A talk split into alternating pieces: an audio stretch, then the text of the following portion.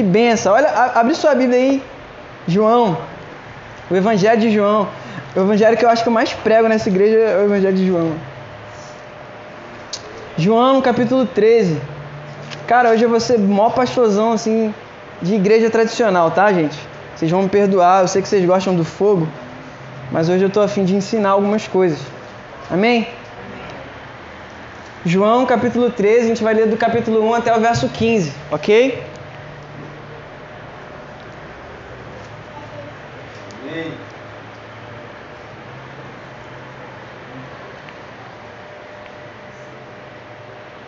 Vocês estão felizes ainda?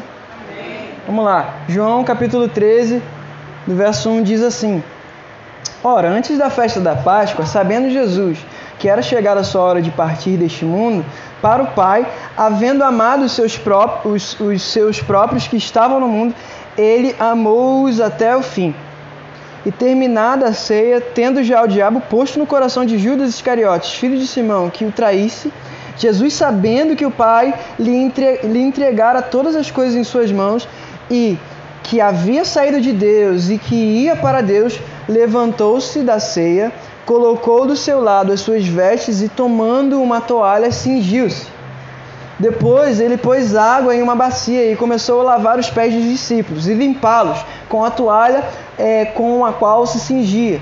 Aproximou-se então Simão Pedro e, e, Simão Pedro e Pedro lhe perguntou, lhe, lhe disse na verdade, Senhor, tu lavarás os meus pés? De, é, respondeu Jesus e disse-lhe, o que eu faço? O que eu faço tu não sabes agora, mas depois tu saberás.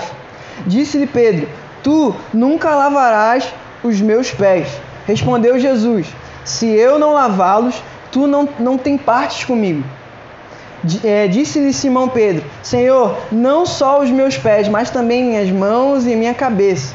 Jesus, Jesus disse-lhe Jesus: Aquele que se, se lavou não necessita de lavar senão os seus pés, porque no mais é, é, está todo limpo. E vós estáis limpos, mas não todos, porque ele sabia que, é, quem o havia de trair. Por isso disse: Nem todos estáis limpos. Assim, após ter lavado os seus pés, tomou as suas vestes e, e se assentando outra vez, ele, ele disse-lhes: Entendeis o que eu vos tenho feito? Vós me chamais mestres e senhores, dizes bem, porque eu sou. Se então seu senhor e mestre vos lavou os pés, vós sabeis também, vós deveis também lavar os pés uns dos outros, porque eu vos dei um exemplo para, com, para que, como eu vos fiz, façais, façais vós também. Amém, gente? Gente, a gente acabou de ler uma passagem que tem muita revelação. Então, cara, a gente pode ficar aqui para conversar sobre diversas coisas só nessa, nesse trecho. Porque ó, a gente pode falar de liderança, a gente pode falar de pastoreio, a gente pode falar de igreja, a gente pode falar de vida comum, a gente pode falar de tudo nessa passagem. Porque de fato a gente percebe que Cristo é, é e foi e ainda é, melhor, ele, ele foi, ele é e ainda será o maior mestre e líder de todos os tempos. Amém, gente? E uma coisa que eu acho interessante é que não tem como a gente não olhar para esse texto e não ver um lugar de mesa. Amém? E aí, é, é sobre isso que eu quero falar hoje. A importância de nós entendermos o lugar da mesa. Existe uma cultura no Brasil toda, nas igrejas nesse tempo, de falar, de falar o seguinte para o outro: cara, você tem que tá estar tá sentado à mesa. Você tem que ter tempo de mesa comigo. A gente precisa de um tempo de mesa. Quem já ouviu isso? Quem já falou isso? Isso é comum. E aí, de fato, a gente precisa de mesa na igreja, porque mesa não tem trono. E quando existe uma mesa é, colocada e uma mesa estabelecida em uma igreja, a gente não tem níveis, a gente tem, tá todo mundo no mesmo nível. Cara. Vocês estão comigo? Na mesa a gente sabe o pecado de todo mundo. Na mesa a gente sabe o erro e a falha de todo mundo. Na mesa a gente sabe quem é orgulhoso e quem não é. Na mesa a gente sabe quem é quem, mano. E de fato, por muito tempo a gente construiu a igreja de uma forma errada. A gente construiu a igreja como se fosse assim: a gente precisa galgar uma, uma, uma escada para que eu chegue em algum lugar. Uma empresa. Só que o evangelho ele não te, pro, te propõe uma carreira, ok? Vocês estão comigo? Você não se converteu para ser pastor. Você não se converteu para pregar o evangelho. Uau, como assim? Você não se converteu para promover avivamento em lugar nenhum. Você se converteu literalmente para amar Jesus, conhecê-lo, fazer dele conhecido através de um lugar de mesa. Alguém está comigo? E aí o propósito da mesa é o quê? É construir discípulos. Vamos lá na Bíblia. Cara, quando Jesus fala, ide por todo mundo, pregai o evangelho e fazei discípulos. A gente gosta muito desse texto para falar de missão. Só que um problema está aí nesse lugar. É que a gente só olha para o ide e fazer. Ide, pregai. Mas a gente esquece que existe um processo para fazer discípulo. Gente, quem aqui já fez discípulo? Quem aqui já entendeu como é difícil olhar, melhor, colocar no coração, de, é muito louco, colocar no coração de alguém que ele precisa mais de Jesus. Gente, é, é quase, meu Deus, e aí, às vezes, a gente não tem mais paciência com os outros. Por quê? Porque, cara, é um, é um processo. E aí, de fato, a igreja não entendeu esse lugar. Porque o lugar de, de mesa, o lugar que Cristo quer que nós estabeleçamos na igreja é, cara, um lugar de construir discípulos para Jesus. A mesa. Amém, gente? Então, esse é o propósito da mesa. Esse é o propósito de você ter tempo de mesa. É olhar para Jesus. Porque quando nós estamos, na, estamos à mesa, existe algo colocado para que a gente coma. E de fato, o que está ali é o próprio Cristo. Alguém está comigo? Amém. O jeito que Jesus ensina na mesa é por entendimento, sabe? E aí eu queria te falar uma parada: mesa não tem nada a ver com geografia, ok? Porque tem gente que está junto, mas não está junto. Porque tem gente que anda, mas não, não entendeu. Sabe? Uma coisa que a gente percebe nesse texto é que Judas andou com Jesus. Judas estava sentado à mesa, mas não entendeu. Quantos aqui já viram, ou quantos aqui são esse, esse, essas pessoas que estão à mesa, mas ainda não entenderam? Vocês estão comigo ainda? Se, se na mesa você não entende, é, é Jesus você é adversário, literalmente você é Satanás. Gente, eu vou chegar lá, a gente vai falar um pouco de ofensa. Mas, cara, Jesus um dia ele estava ele, ele falou para os discípulos que ele ia voltar para Jerusalém. Quem lembra dessa parte? E aí Pedro, né, com muita boa vontade chegou para Jesus, mestre, você não pode para Jerusalém porque senão vão te matar. Vocês, vocês leem Bíblia, gente? Tá tudo bem, né, até aqui, né? E aí Jesus olha com muito carinho, olha para Pedro e fala: Arreda, Satanás. Jesus chamou o discípulo dele de, de diabo. Jesus olhou para os olhos de Pedro e falou: Você não entendeu, vagabundo. Você está sentado comigo e ainda não entendeu? Satanás. E é interessante, porque quem mais foi insultado, cara, construiu e estabeleceu a igreja. Então, meu amigo, o lugar da mesa também nos leva para esse lugar de ofensa. Se o evangelho não te ofende, se a vida do nosso irmão, do irmão, do irmão que te discipula, vamos lá, se a vida do irmão que te discipula não te ofende em algumas áreas, você não entendeu. E aí a ofensa, ela gera em nós esse lugar, tipo assim, eu faço ou não faço parte disso? Eu fico ou meto, eu meto o pé? O jovem rico meteu o pé, ele foi ofendido, gente. Tem um monte de gente que não está pronto para o evangelho porque vai se sentir ofendido. Isso é muito difícil falar, né, gente? Vocês estão comigo ainda? Mas vamos lá. A mesa é entender, sabe? Discípulo, né? Discipulado, ele não tem a ver com a presença. Muita, muita gente fala assim, cara, eu quero muito ser discipulado por você. Só que, cara, é, é muito chato, porque às vezes a gente conversa com a, pessoa a mesma coisa sempre. Então, literalmente, essa pessoa não precisa mais discipulado. Por quê? Porque ela precisa viver aquilo que já foi estabelecido. Então, literalmente, ela não está precisando de um lugar de mesa se ela realmente está literalmente se desfazendo da mesa. O que, que é se desfazer da mesa de Cristo? Não corresponder àquilo que ele já deu. Alguém está comigo ainda? Então, se você não responde o discipulado, você não está na mesa. Você acha que está. Você acha que vive o evangelho. Você acha que está vivendo família. Mas, cara, o resultado de alguém que vive família é, literalmente, responder aquilo que foi estabelecido pela casa. A gente vai chegar lá. Vamos lá. Para a gente falar de mesa, a gente precisa falar sobre o que, que a mesa não é. Amém? Repita comigo, a mesa não é. Não precisa responder mais, tá? A mesa não é andar junto com alguém. Tá?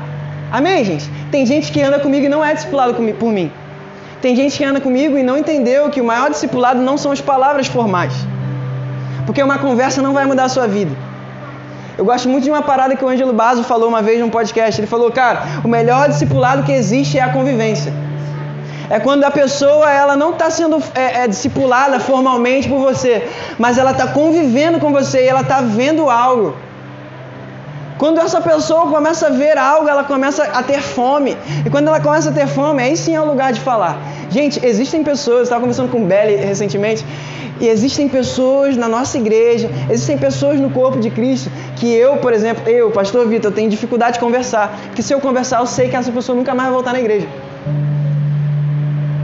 Sabe, a gente tem que ter cuidado para essas almas, né? Vamos lá, gente. Porque tem gente que não está pronta para um discipulado hardcore. É necessário que, existem, é, é, é necessário que as pessoas entendam o seu lugar e a sua medida. Existem pessoas que ainda precisam apenas sentar à mesa. Alguém está comigo, gente? Mesa não é estar junto. Mesa não é andar junto. Tem muita gente que anda comigo há séculos e não corresponde. E não entende? Qual é o meu dever aqui nessa casa? Vamos lá, cinco ministérios. Lembrando a escola Revival para quem fez. Eu sou o apóstolo dessa casa. Existem cinco ministérios, tá? Que não tem a ver com cargos, amém, gente? Tem a ver com papéis no corpo de Cristo. Então, o apóstolo ele tem um papel no corpo de Cristo de desenvolver os santos. Então, cara, o que o, o que, que o, o apóstolo ele é? O apóstolo é um cara que ele levanta líderes. É um cara que desenvolve o relacionamento dos outros. É o cara que vai gastar tempo não Sabe, é, é, tipo assim, ele não vai gastar muito tempo com as palavras, não. Ele vai olhar e vai ser prático. Vem cá, resolve isso aqui. E, e quem me conhece sabe que eu sou muito prático. Até os meus ensinamentos. Eu não sei ser mestre, gente. Eu tento, mas não consigo. Porque eu sou prático demais. Então eu tenho que trazer para você, para a realidade da igreja, que você precisa ser desenvolvido, cara. Senão, por que você está aqui, cara? Gente, a nossa casa é uma casa apostólica. Se você quer realmente viver a igreja, nessa igreja, nessa casa, nesse lugar que Jesus está te trazendo, porque nós não estamos te convidando, não, cara. Amém, gente? Amém. Jesus está te trazendo aqui, cara. Se você quer realmente esse lugar, se você quer viver isso, cara, se submeta. Se submeta a um desenvolvimento. Então, nos cinco ministérios existem, existem os pastores, existem aqueles que cuidam dos outros, aqueles que têm uma paciência graciosa que vem de Deus de discipular, de cuidar, de apontar, de abraçar, de nutrir. Amém, gente? O mestre, que é aquele cara que alinha, que está lapidando, que está gerando conhecimento, mas não conhecimento de informação, mas o conhecimento de, de, de revelação, sabe? E o conhecimento de revelação não é só mais uma informação que você recebeu e está tudo bem. Não, mas é um, um, uma, um, um conhecimento que gera vida, sabe? Esse é o papel do mestre. E aí a gente tem os evangelistas, que, cara, estão na rua, ou não, estão, estão trabalhando, mas eles estão amando Jesus a ponto de fazer os outros querer amar Jesus também. A maior fome do evangelista é trazer a gente para a igreja, de maneira prática, esse é, é um fato. E aí a gente tem aqueles que eu poderia chamar de profetas, aqueles que têm um encargo muito pesado, porque eles estão sempre olhando para algo macro. E aí eles querem alinhar a igreja e eles têm o lugar deles, ok? Os cinco ministérios precisam funcionar dentro de uma igreja local, amém, gente? Só que ele só funciona dentro de um lugar de mesa. Imagina uma mesa de cinco pés. Amém? Você imaginou? Uma mesa de cinco pés. E aí alguém vai lá e quebra uma mesa. O que, que vai acontecer com a mesa? A mesa vai tombar. Então uma igreja que não tem os cinco ministérios, ela vai cair. Gente, vamos lá, uma igreja que só é liderada por pastores, ela tem dificuldade de enviar. Uma igreja que é liderada por evangelistas é uma igreja que é rotativa. Ninguém fica ali, ninguém gera, sabe? Porque é um cara que está vidrado querendo ganhar almas, ganhar almas, ganhar almas. É uma igreja que é inchada, mas sabe? É uma caixa d'água que está caindo água, mas ao mesmo tempo está furada. Meu pai fala muito isso. Essa é a igreja do evangelista. A igreja do apóstolo é engraçada a igreja do apóstolo. Quando não se tem as cinco ministérios dentro da igreja, sabe? A igreja do apóstolo é uma igreja que só envia. Só prepara e envia. Prepara e envia. E aí não tem cuidado. Alguém está comigo? Então, quando existe mesa, existe lugar para todo mundo. Quando existe mesa, os pastores da casa se levantam. Quando existe mesa, até aqueles que não receberam unção, unção pastoral cuidam. Então, gente, primeira coisa que mesa não é, é estar tá junto. Estar tá junto geograficamente. Segundo, mesa não é compartilhar momentos incríveis com alguém, porque isso a gente faz com todo mundo. A gente tem amigos, tá, gente? E aí a gente tem que diferenciar amigos e, amigos e aqueles que eu poderia chamar de família. Sabe? O que é família? A gente vai chegar lá, tá? Eu quero falar sobre, sobre isso um pouquinho mais. Porque Eu vejo que as pessoas elas falam assim, não, a gente tem que viver família, mas as pessoas não entendem o que é família ainda. Tá? Gente, mesa não é dar risada, ou é chorar, ou é ver Netflix junto. Mesa não é isso, tá? Mesa é conseguir captar a mensagem. Tem gente que vai caminhar comigo por dois meses e vai entender a cultura da igreja a ponto de liberar essa cultura para outras pessoas. Vai ter gente que vai caminhar com a gente sete anos, mas não vai entender e aí por isso vai viver sempre pedindo alguém, pedindo para alguém pegar na mão, vai, sabe? Esse é o problema daquele cara que não, aquela pessoa que não vive mesa, não vive esse lugar discipulado, nunca vai andar com as próprias pernas. E aí, Vamos lá. Por que, que eu, como cristão, preciso me, me submeter, submeter à mesa de Cristo? Primeiro, porque você não consegue desenvolver o seu ministério sozinho. Você não consegue desenvolver a sua identidade sozinho. Você não consegue. Alguém está comigo? Amém. Você não consegue. Uma coisa interessante aqui na nossa casa é que todo mundo tem uma identidade. Sabe? O Felipe prega de um jeito, a Anne prega de outro. A Pandora tem um jeitinho dela, eu tenho outro. O William tem o jeito dele, a Fernanda tem outro. Aí tu vê o Davi dando aula, não tem nada a ver comigo. Isso é incrível. Existe uma multiforme aqui. Identidade. Cada um tem a sua. Só que ninguém consegue desenvolver sem o auxílio de uma casa, sem o auxílio de uma igreja, sem o auxílio de uma mesa. E aí quando eu falo igreja, eu não falo, em nome de Jesus, eu não falo empresa, eu não falo uma igreja denominacional, eu falo sobre vida de igreja, tá gente? Vocês estão entendendo, amém? Por que, que você precisa da mesa? A mesa livra você de você mesmo. Porque, cara, uma coisa que é interessante nos cinco ministérios e na vida de igreja é que alguém vai puxar meu pé pro chão. Gente, pastor viaja de vez em quando. E se não tem uma, uma, uma mesa estabelecida, se não tem cinco ministérios, se não existe isso, de vez em quando eu vou querer gastar o dinheiro para botar um LED na igreja. Sabe, vou botar uma televisão na igreja. Por quê? Eu quero. Botar uma televisão aqui para os outros ler quando a gente estiver cantando, porque tem um monte de música nova que a gente canta aqui e nego não sabe. Gente, mas, mano, vamos pegar esse, esse, essas coisas aqui. Vamos, vamos, quer, saber, quer saber? Vamos sair daqui. Vamos fazer culto em outro lugar. Gente, eu viajo. E se a gente não tem se a gente não tem outras pessoas com outras cosmo, cosmovisão, né? Cosmosvisões. Falei certo, né? Se a gente não tem pessoas de outros ministérios que enxergam a igreja de, uma, de um outro ponto de vista, mano, eu vou voar. Vou fazer besteira. Vocês estão comigo? Aí, uma coisa interessante é que a igreja me livra de mim mesmo. Eu sou ruim, gente. Eu sou ruim pra caramba. Eu sou miserável sem Cristo, eu não sou nada. E sem meus irmãos, eu sou um cego no tiroteio. Eu até ouvi a voz de Cristo, mas eu não tenho ninguém para me guiar. Sabe, cara? Terceira coisa, o sucesso do seu ministério é a comunhão. Gente, anota isso, tatua isso, em nome de Jesus. Se você quer que o seu ministério flua, aposte na comunhão. Existem dois, cara, dois assim, duas colunas que sustentam qualquer ministério, qualquer movimento, qualquer situação. Gente, isso aí para o Ministério das Mulheres acho que vale muito. Mano, aposta na comunhão, mano. Duas coisas, comunhão e oração. Não existe oração sem comunhão. Pronto. Primeira coisa, comunhão precisa ter. E como é que se desenvolve comunhão, gente? Sendo intencional. Eu não vou, ser... gente, em nome de Jesus, existe uma existe uma uma farsa sendo falada por aí é que não, o evangelho é orgânico. Sabe? A minha vida com Deus é orgânica. Se não, se não é orgânico, não é Deus. Sabe? A verdade é que se a, se a gente depender daquilo que é natural, gente, a gente não vai querer ler a Bíblia. A gente não vai querer orar. A gente não vai querer passar tempo com o irmão, porque provavelmente você deve achar alguém chato nessa igreja. Tá tudo bem, tá? Se você não é intencional e não se submete ao lugar de mesa, você não verá a glória de Deus. Isso é sério. Ser intencional. Gente, deixa eu dizer uma coisa para você. Eu acho, eu acho que nunca ninguém teve coragem para falar isso para você, mas muito provavelmente você é uma pessoa cheia de defeitos. E se você não tem pessoas com você que estão olhando para Jesus, realmente você vai se tornar uma pessoa insuportável, cara. É sério. Quem me conhece de perto sabe o quão ranzinho é que eu sou. E se eu não tenho pessoas engraçadas do meu lado que fazem. eu não vou conseguir. Gente, é sério, eu tenho dificuldade demais de me relacionar com pessoas porque eu sou tímido, eu sou chato. Eu gosto de, das coisas do meu jeito. Eu, gosto, eu, eu, eu não gosto quando. Eu botei a garrafa aqui, se alguém tirar eu já fico bolado.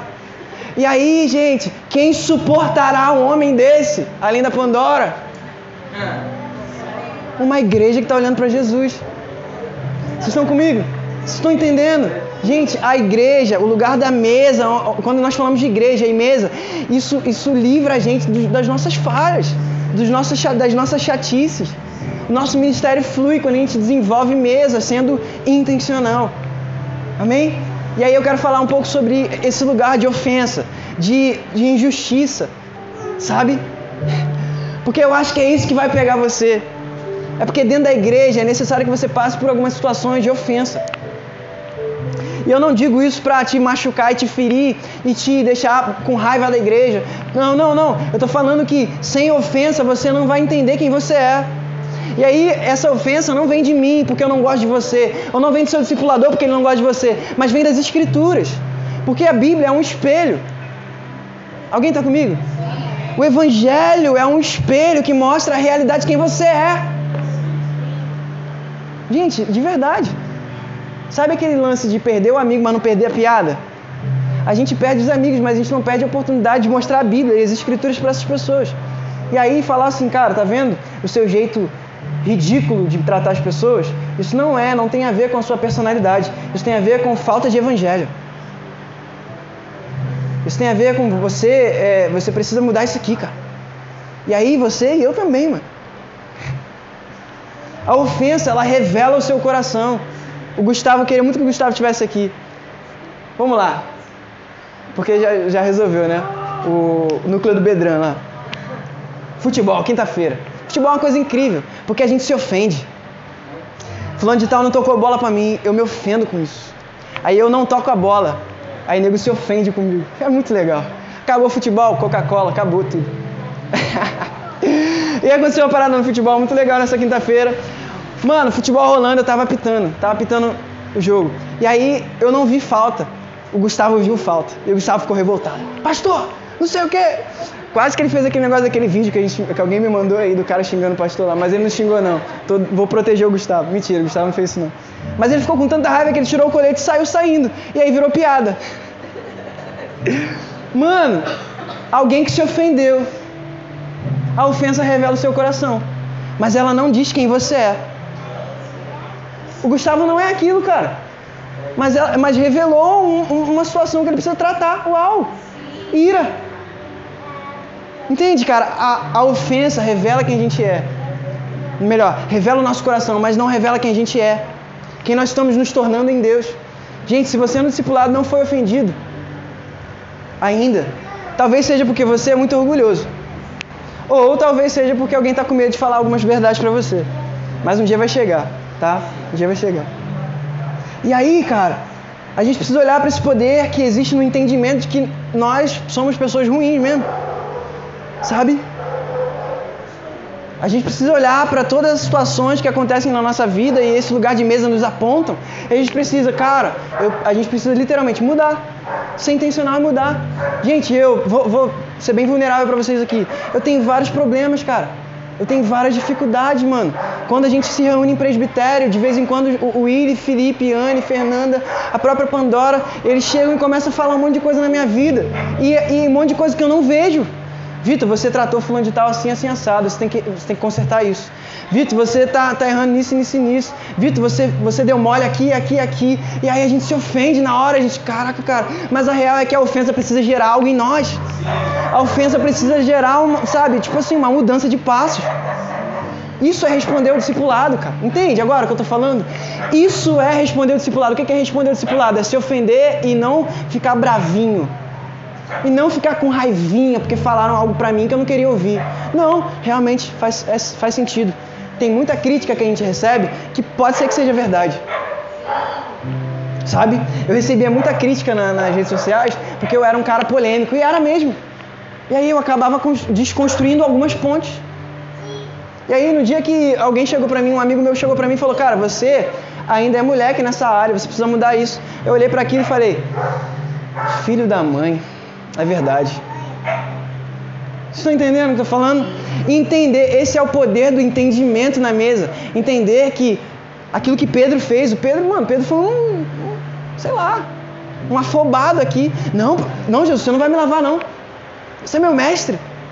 Não, eu preciso lavar, se eu não lavar seu pé, você não faz parte comigo. Não, não, então beleza. Então me lava todo. Então me dá um banho, Jesus. E aí Jesus fala, ai meu, você é burro ou é o quê, velho? Você não entendeu ainda. Eu estou fazendo isso aqui porque um dia você vai entender. Sabe, cara? Eu estou fazendo isso aqui para que você, para que sirva de exemplo. Gente, o discipulado de Jesus é muito legal. O discipulado de Jesus é muito top. Porque ele tem paciência com esses caras. Ele tem paciência com a gente. Gente, esses caras, Pedro aí, é um monte de. Gente, vamos lá. Eu sou esse Pedro.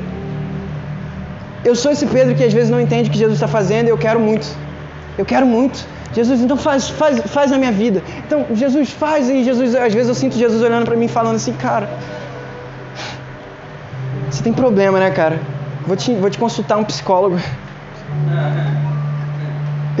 Alguém está comigo ainda?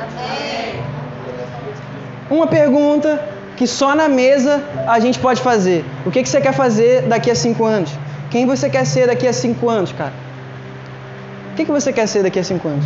A mesa, ela tira você desse lugar lúdico. O lugar lúdico dos sonhos e dos planos que estão vindo e das palavras que eu recebi e elas colocam você no lugar do hoje. Tipo assim, beleza, você recebeu a palavra, um monte de gente recebeu a palavra de para a gente, para a gente não, para o México. Beleza, aí Jesus, Jesus usa algumas pessoas para apontar para a obra que está acontecendo na sua igreja. Você não consegue ser bênção na obra da sua igreja. Você quer, você quer ir para o México? A mesa tira você desse lugar dos sonhos, onde as palavras estão vindo, mas você não conseguiu fazer nem o que tem, o que, tem que fazer hoje. Como é que você quer chegar lá? Entende? A mesa tira você desses lugares dos sonhos e das, das maravilhas e, e te traz para a realidade. O que é igreja local, gente? Igreja, igreja local é você fazer o que tem que ser feito. O que, que tem que fazer aqui? Arrumar essa igreja, cuidar das pessoas. Tem um monte de família para cuidar. Tem um monte de gente, sabe, que ainda está cambaleando na fé. Tem um monte de gente ainda que, sabe, que precisa de Jesus. Tem um monte de gente na nossa igreja que ainda tem que ter a sua fé fortalecida. E a gente quer fazer missão na África. E a gente quer fazer missão na Alemanha, que é um lugar frio. Eu, gente, sinceramente, se fosse para ir para a África ou para a Alemanha, eu ia para a Alemanha. Porque lá não tem mais evangelho. Inglaterra, Londres, não tem mais igreja. A igreja lá Tipo assim, é, é, eles contratam as pessoas que fazem teologia. Normalmente os pastores são até gays. Não existe mais igreja. Igreja de Cristo. Vocês estão comigo, gente? Então vamos lá, vamos voltar para cá, para Rio de Janeiro, São João de Meriti. A mesa te traz para esse lugar, cara, de consciência. Cara, eu preciso cumprir com as minhas responsabilidades hoje. Eu fui escalado no staff, eu preciso estar. Não, mas eu sou o missionário das nações. Não, mas eu sou o líder de adoração que vai tocar o Brasil. Gente, eu já viajei em tantos lugares para liderar a adoração, mas o lugar que eu me sinto mais desafiado é na minha igreja, na minha igreja local. Eu já toquei em tudo, tudo quanto é conferência que você imaginar, para 300, 500, mil pessoas. Mas quando eu chego aqui, existe um peso, porque aqui todo mundo me conhece. Porque aqui, aqui todo mundo aponta os meus erros, todo mundo sabe como é que eu sou quando eu estou é, hiperfocado. Sabe? Quando eu estou aqui, ó, antes de começar o culto, todo mundo feliz, eu estou nervoso. Por quê? Porque algo vai acontecer. E eu não sei muito bem. Não sei muito bem. Alguém está comigo ainda? E aí, cara, quando você não está na mesa, você é amigo da frustração. Alguém está comigo ainda? O amigo da frustração é aquele que cria expectativa em coisas que Deus não aprovou. E como é que a gente sabe disso? Existe um poder espiritual sobre a igreja de Cristo e é literalmente, forjar os corações e forjar os ministérios. Vai ter coisa que Deus vai te entregar e não vai ser para hoje. E aí só o corpo de Cristo vai apontar se vai ser ou não vai ser. Tem gente que diz que vai ser pastor. E glória a Deus, eu oro para que você chegue lá. Mas se a sua igreja local não apontar você como pastor local, você não pode ser pastor. Como eu vou pastorear fora se eu não consigo pastorear dentro? Gente, eu parei com as agendas e aí estou voltando agora. Como eu vou cuidar de pessoas fora da minha igreja se na minha igreja eu estou falhando? Sabe? É mais ou menos isso. Então eu me frustro quando eu não tenho essa realidade estabelecida na mesa. Quando você sonha sem o pé na realidade. E aí o maior inimigo do cristão nesse tempo é a emoção, é o mundo lúdico, é o cara que vive emocionado, é o cara que não sabe o que está fazendo hoje. Por quê? Porque a qualquer momento Deus vai falar uma coisa nova. Não, Deus falou comigo isso aqui. Não. Deus falou comigo isso aqui. Não, não, peraí. Deus falou comigo isso aqui. Não, peraí. Deus está me mandando me mover para cá. Não, peraí. Seu Deus é esquizofrênico, só pode. Alguém está comigo ainda? E aí, cara, a mesa de Jesus pede entendimento e responsabilidade. Porque uma coisa que eu preciso que você entenda é: não adianta nada você receber essa luz que você está recebendo hoje e não se responsabilizar, mano. Alguém está comigo ainda? Eu estou te ferindo? Não, né? Espero que não.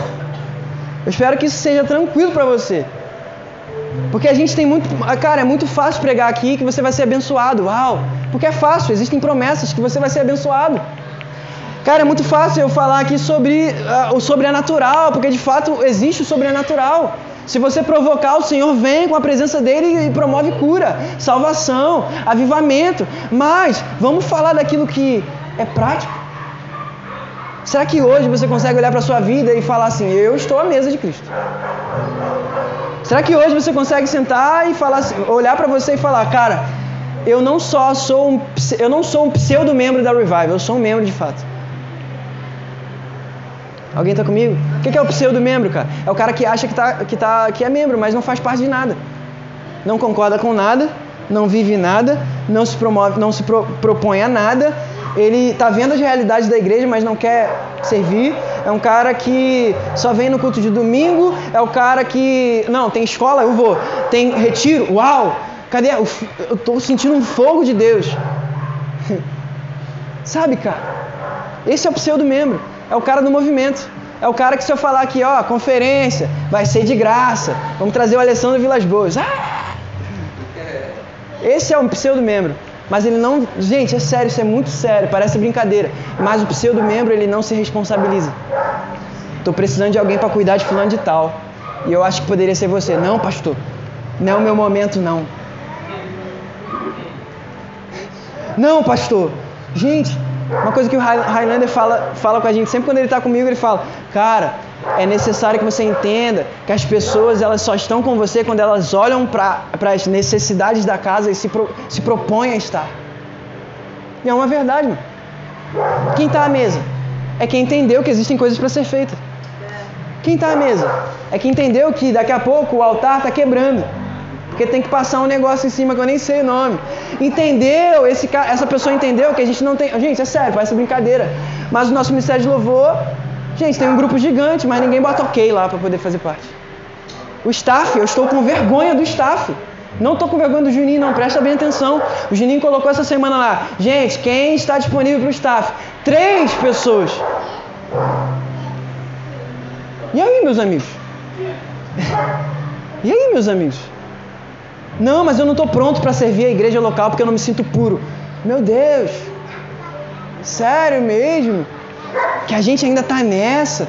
Realmente você vai achar que. Você ainda acha que você precisa estar tá bem para fazer para o Senhor alguma coisa? É sério? Que o pecado tem poder de te parar? É sério que as suas tentações têm poder de te desanimar? É sério que você não entendeu que o seu redentor é Cristo e não você e as suas obras? É sério que você não entendeu que quando você trabalha, ele trabalha em você? Pô, cara, é uma coisa tão simples. Oito horas em pontos. Posso terminar? Tem mais algumas coisas. Então tá, gosto disso. Gente, responsabilidade, repita comigo, responsabilidade gera obrigações. Tá? Responsabilidade vai gerar em você algumas obrigações. Gente, se responsabilize. Quando eu falo, quando o Felipe fala, quando o Willy fala, quando a Anne vem aqui e entrega uma palavra profética e fala, é tempo de se levantar e de se responsabilizar. Amigos, é literalmente para que você entenda uma questão prática. Gente, a, a responsabilidade gera algumas obrigações. Cara, quando você se responsabiliza, você é obrigado a, a, a estar. Obrigado a estar. Vocês estão entendendo? Obrigado a estar. Parece ser uma palavra, uma palavra bem pastoral, né? Mas é sério. Amigo, o filho, o filho mais velho, ele não existe conversa. Se eu morasse na casa dos meus pais e não fosse casado, eu não tinha, meu pai não precisava chegar para mim e falar, Vitor, você pode me ajudar com a conta da internet? Não! Existe uma, uma responsabilidade, uma obrigação minha de fazer alguma coisa para ajudar meu pai. Então, se eu faço parte de uma igreja, se eu faço parte de uma casa, de uma família espiritual que está crescendo, cara, eu entendi a responsabilidade que eu tenho, eu sou obrigado a, a me mover, cara. E aí a obrigação, ela gera felicidade. Porque, cara, quando a gente tá ali, gente é muito louco. Porque quando a gente vê as coisas sendo construídas, gente, vamos lá. Existe uma diferença entre alguém que não vem para a obra. Gente, eu não estou criticando quem não vem para a obra, não. Eu sei que a maioria que trabalha tá bem, tá tudo bem, gente. Isso é tranquilo, todo mundo vai entender. Mas existe uma diferença quem veio aqui cavar sapata de alguém que só viu as coisas pela internet. Quando vê isso aqui em pé, pra mim isso aqui é uma alegria muito grande. Por quê? Porque eu, eu, eu a gente passou sol aqui. Eu, eu, quase perdi meu pé por causa de uma telha. E aí quando eu vejo as telhas lá em cima, eu falo, uau, existem telhas lá em cima que eu ajudei a colocar. E parece bobeira, mas a gente, a gente se torna feliz quando a gente está literalmente cumprindo as nossas obrigações e vendo que as coisas estão funcionando. Isso é muito pragmático. Gente, olha que palavra pragmática. Olha que palavra prática. Olha que coisa linda. Ninguém está chorando. Ninguém está. Ah, não, não. A gente está recebendo revelação aqui. Olha que coisa linda. Vocês estão entendendo? Então, amigo, você quer ser feliz na casa onde você está? Faça parte. Não adianta nada, cara. Gente, não adianta nada. Você vai vir aqui e você vai ver que as coisas ah, não, não, estão. Sabe? Sei lá, parece que não está andando. Parece que as coisas não estão andando. Parece que as coisas, sabe? Por quê? Porque de fato você está como um espectador olhando as coisas terminarem acontecendo. Sabe? E aí quando você se move, gente, eu estou muito feliz só porque a gente fechou isso aqui, mano. Isso significa que em poucos dias a gente vai levantar o resto das paredes. Isso significa que em poucos dias a gente vai embolsar as coisas. Só que isso também significa que vai ficar mais fácil de discipular as pessoas. Porque tendo uma, uma sala na igreja, tem condição de eu poder marcar as coisas aqui para poder discipular casais, para poder discipular as pessoas que moram perto da igreja, pessoas que não podem estar na minha casa sempre. Entende? Existe algo que vai além da igreja material. Existe algo que, que vai além da igreja material. Não existe felicidade maior do que ver alguém frutificando. Um discípulo que, cara, está crescendo, está tá fluindo. Ele entendeu. Agora ele está sentado à mesa e comendo do pão. Cara, é isso. Existe felicidade no processo e na obrigação. Então, amigo, olha para quem está do seu lado e fala assim: responsabilize-se. Ficou difícil de falar? Só falar assim: se responsabilize, amigo.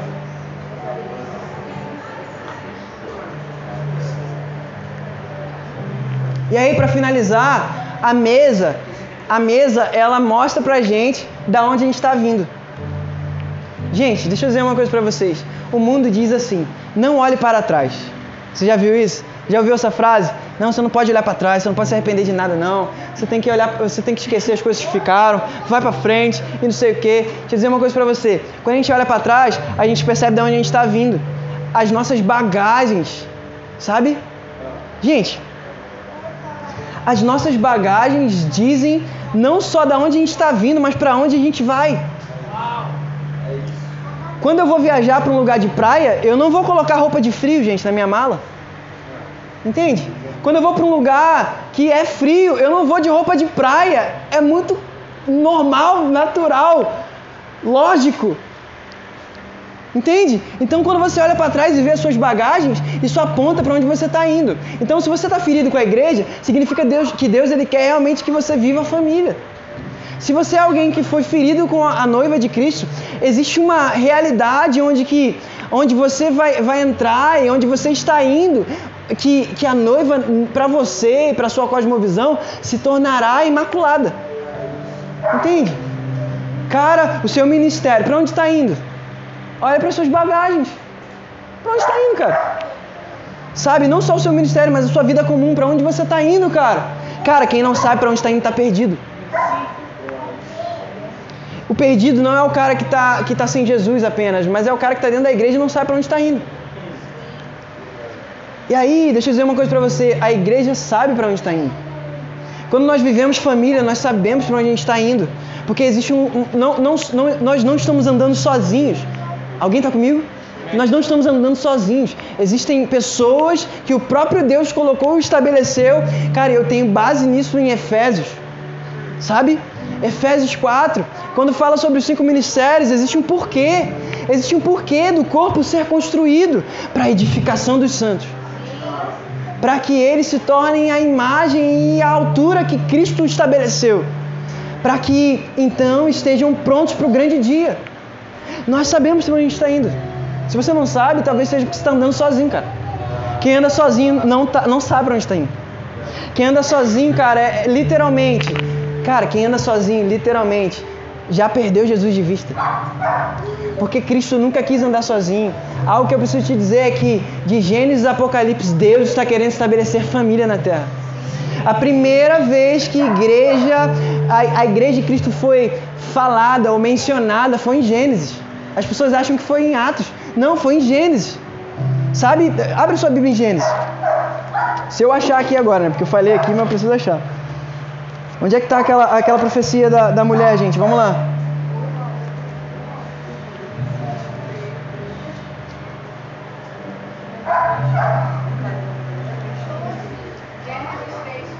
Vamos lá, obrigado.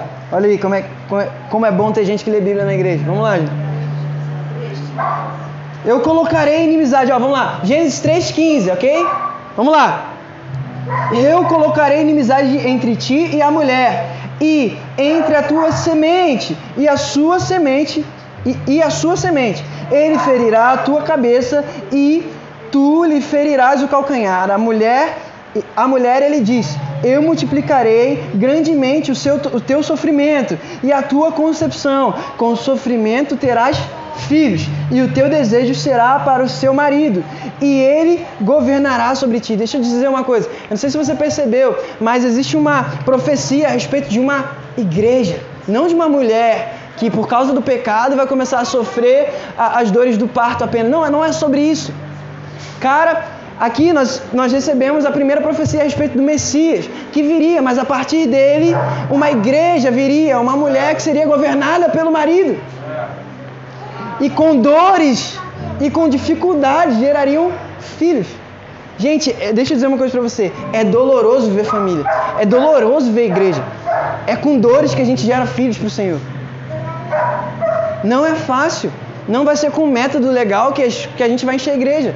Vai ser com dores. Dores.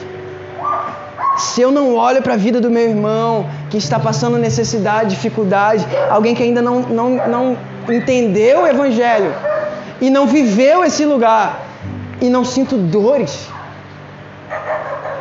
será que eu faço parte dessa mulher que é a igreja? Deixa eu dizer uma coisa para você, amigo. O entendimento precisa girar uma chave na sua cabeça. Para onde você está indo, cara? Para onde nós estamos indo, cara? Nós estamos literalmente indo para o encontro do nosso Senhor, do marido, do nosso noivo, sabe? Para o grande casamento. Gente, eu sei que para você talvez não tem nada a ver o que eu estou falando, mas, amigo, tudo findará na volta dele. Todas as palavras precisam voltar, precisam sempre apontar para a volta de Cristo. Porque a igreja tem um lugar, a igreja está caminhando para um lugar, e se você não sabe para onde você está indo, literalmente é talvez porque você não tem um propósito. E aí, nesse lugar de mesa, nesse lugar de igreja local, que o seu propósito vai ser restaurado. Alguém está comigo ainda? Vocês estão felizes, gente? Você é feliz pela essa palavra? Você recebe essa revelação? Olha para quem está do seu lado e fala assim: você precisa sentar à mesa de Cristo. Abençoe e até amanhã, meu amigo.